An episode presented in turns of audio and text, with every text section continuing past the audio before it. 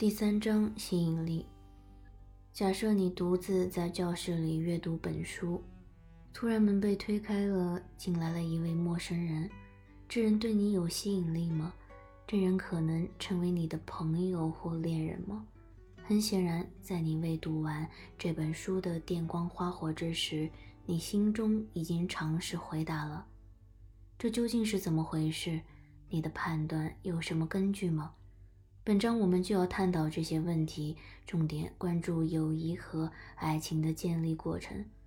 从心理学来看，迈向成功人际关系的第一步是永远一样。人际吸引即接近他人的愿望，感觉到他人的吸引力不一定能保证建立人际关系，但却使人际交往成为可能。本章我们要考察影响吸引力的几个重要因素。就从吸引过程的基本原理开始吧。吸引力的基础，一种奖赏。人与人之间产生吸引力最基本的假设是，他人的出现对我们有奖赏意义。影响吸引力的奖赏有两种类型：与他人交往产生的直接奖赏，和仅与他人有关的间接利益。直接奖赏指的是他人提供给我们的所有显而易见的愉悦。如果他人给予我们许多兴趣和赞许，我们就会对这种关注和接纳感到非常高兴。如果他人聪明又美丽，我们就会享受这些赏心悦目的个人特征。而如果他人能够给我们带来物质利益，如金钱或地位，我们会更乐于接受这些好处。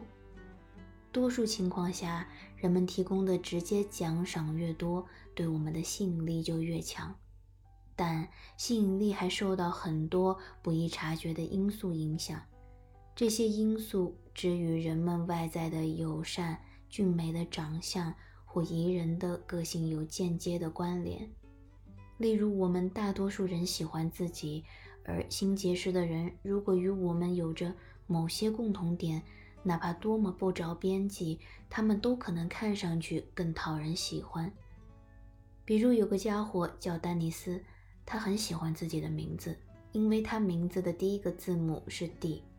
丹尼斯可能很容易被城市如丹佛市、职业如牙医、恋人如丹尼斯所吸引。实际上，的确是这样。人们更有可能爱上名字和自己名字相似的人。这类奖赏是间接微弱的，我们有时甚至意识不到它的存在，但它的确表现他人吸引我们的奖赏是多么复杂多变的。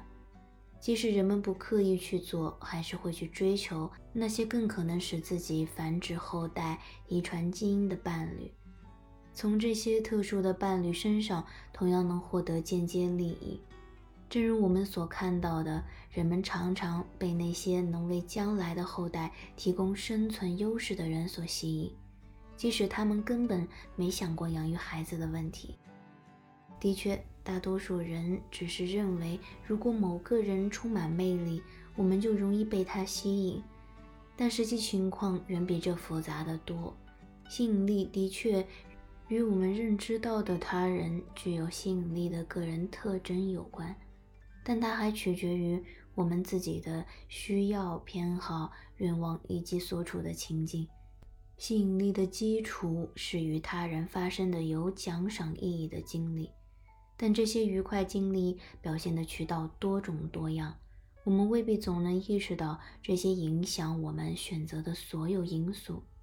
那么，我们就从一个常常容易被人忽略的因素开始考察吧。